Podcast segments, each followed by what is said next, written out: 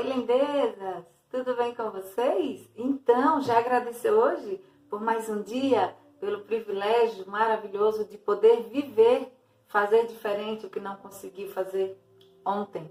Pois é, vamos agradecer sempre pela nossa saúde, por ter emprego, por ter família, não é?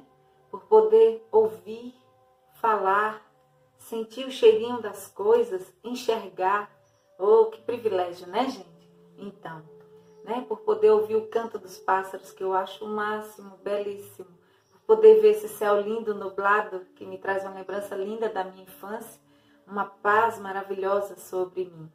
Então, é isso aí. E hoje eu quero passar para vocês aqui para nossa reflexão mesmo, literalmente, e ver o quão maravilhoso é o amor e o cuidado de Deus sobre as nossas vidas. Está em João, capítulo 10, versículo 10, que diz assim: O ladrão vem somente para roubar, matar e destruir. E eu vim para que tenham vida e a tenham em abundância. Olha que lindo, olha que cuidado maravilhoso. Muitas vezes, quem é o ladrão das nossas vidas? Quem é o inimigo? Quem é o nosso amigo fiel? O Senhor Jesus, Deus que deu o seu filho por nós, não é? Para que hoje tenhamos vida, tenhamos em abundância, em fartura.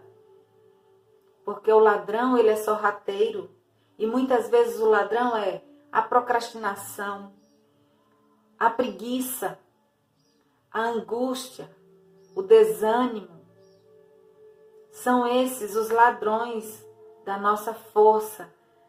São os ladrões que impedem de chegarmos no nosso objetivo. Não é?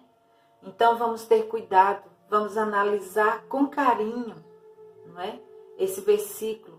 Vamos analisar com amor e começar a vigiar. Quais são os ladrões das nossas vidas, não é? Quais são? Qual é o ladrão que está roubando tudo isso, roubando a sua energia, roubando o seu entusiasmo, roubando a sua alegria de viver, roubando a sua fé, a sua confiança, roubando a sua vontade de vencer.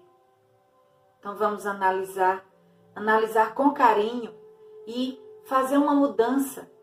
Nós precisamos todos os dias ser a nossa melhor versão. Então vamos fazer uma mudança na nossa vida, de dentro para fora para que o ladrão seja afastado e que possamos viver em abundância, em fartura de amor, de bondade, de afeto, de generosidade, de felicidade, de alegria, de tudo de melhor que o Senhor nos criou para viver. Combinado? Então é isso que eu queria passar para vocês e eu espero que sirva de uma maravilhosa reflexão para vocês, como tem servido para mim. Beleza? Então vamos vigiar. Vale muito a pena. Ok? Então, um beijo no coração de vocês. Tenham todos um excepcional dia.